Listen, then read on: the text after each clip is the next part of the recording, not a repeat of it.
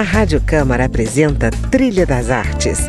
A trilha sonora abrindo caminho para conhecer a arte de grandes nomes da cultura brasileira. Música, opinião e informação na Trilha das Artes. Apresentação: André Amaro.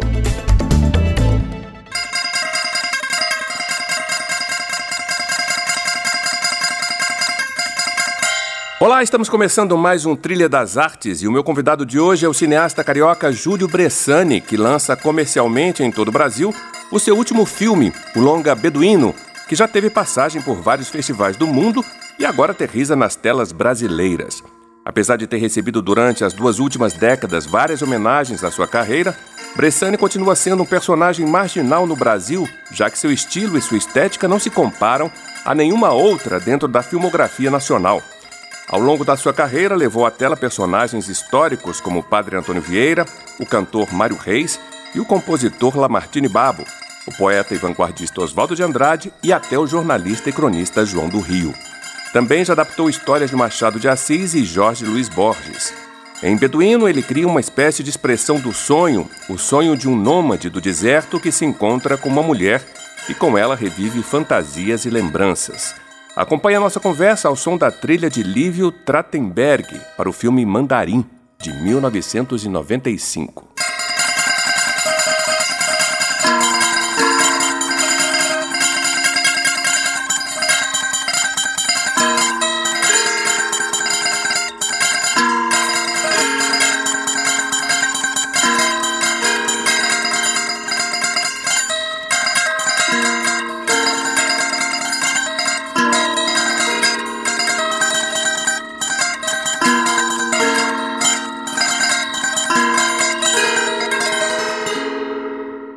Bressani, como é que você é, se sente é, trabalhando dentro de uma, uma linha completamente fora dos cânones né, do cinema é, clássico hoje no Brasil?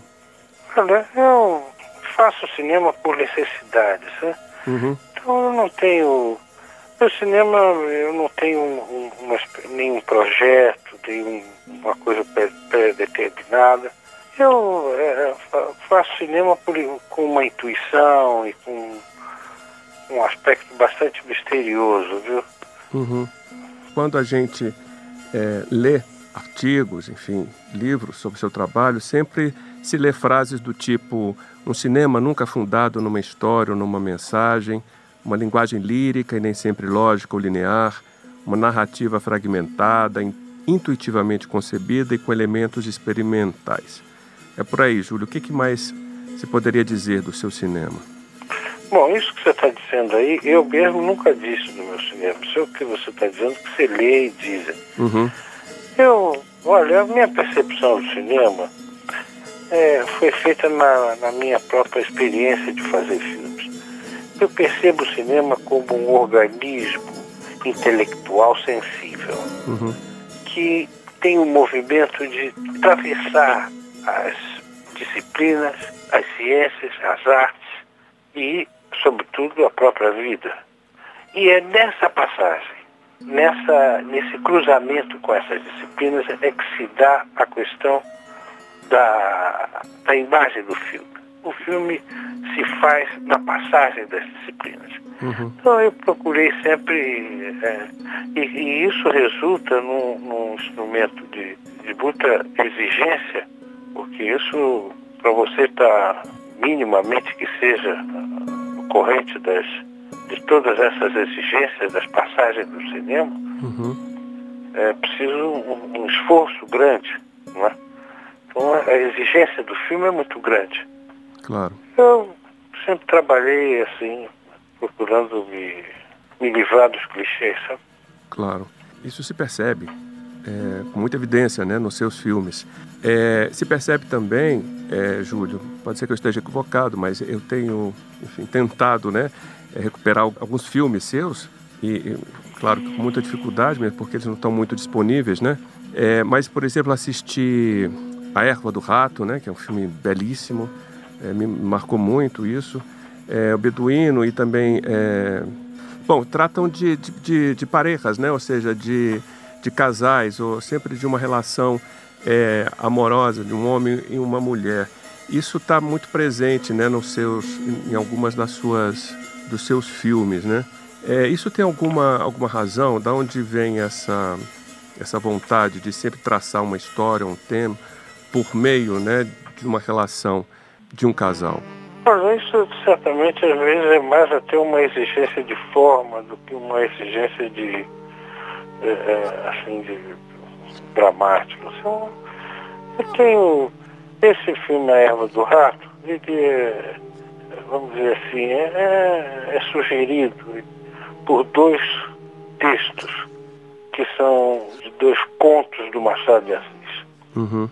A, a Causa Secreta e o Esqueleto. Eu tirei cinco linhas da Causa Secreta e três, quatro linhas do Esqueleto.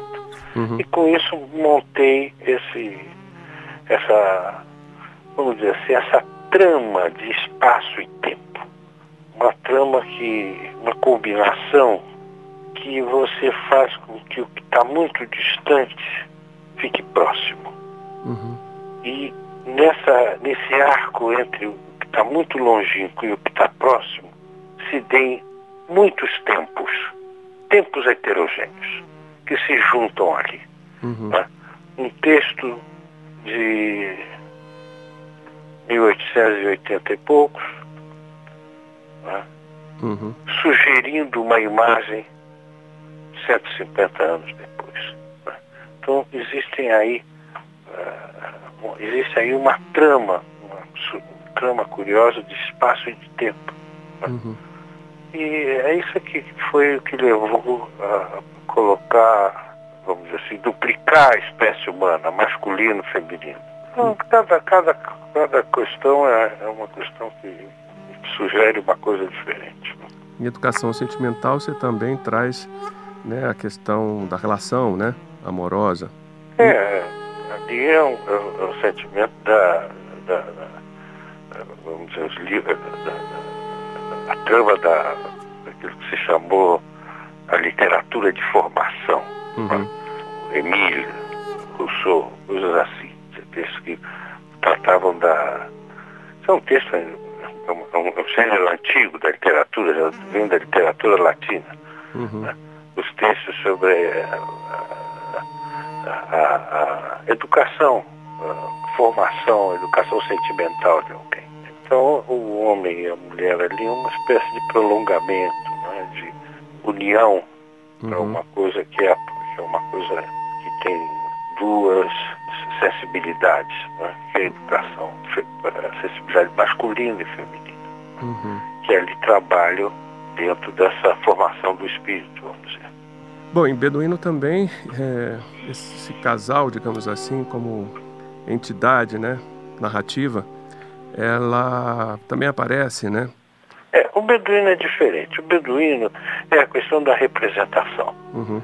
A, a, representação é uma espécie de, de, de, de evocação, de, de, de, de, de, de, de ode à imaginação, à fantasia, uhum. à ficção. Isso e também à tradução. Beduínos são, uh, são textos que são traduzidos em imagens, são sugeridos em imagens. Né? É uma, uma texto em língua portuguesa, né? sugeridos em imagem. Uhum. E tem ali a, a questão da, vamos dizer assim, da representação. Né? A representação uh, que é a questão íntima, a questão da, da representação como uma maneira uh, de ver o que está fora da cena. Certo. Né? De ver o que, que ainda vive na representação, mas já está fora dela. Está fora do mundo, está fora das coisas. Né? É a questão também da intimidade. Uhum. Essa que é a, a, coisa que leva aquela, vamos dizer, aquela evocação é, surrealista né, uhum. É uma trama que é, traz o, o que está longínquo, que está distante, para próximo, para já. Também tem essa questão do, da, da, multiplicação dos, dos tempos, né? dos tempos diversos. Né? Uhum. Alessandra Negrini volta mais uma vez a integrar o elenco né, do seu filme. Essa predileção pela Alessandra Negrini, motivada por quê, Bressani? Bom, sobretudo pela graça dela, né, o talento que ela tem e a, a grande atriz que ela é. Então, por isso, é, é, um, é para mim sempre um, uma alegria trabalhar com ela. Uhum. Capaz de, de ser, inclusive, uma, uma tipo de, de atriz e de personagem que contribui para a própria criação da imagem.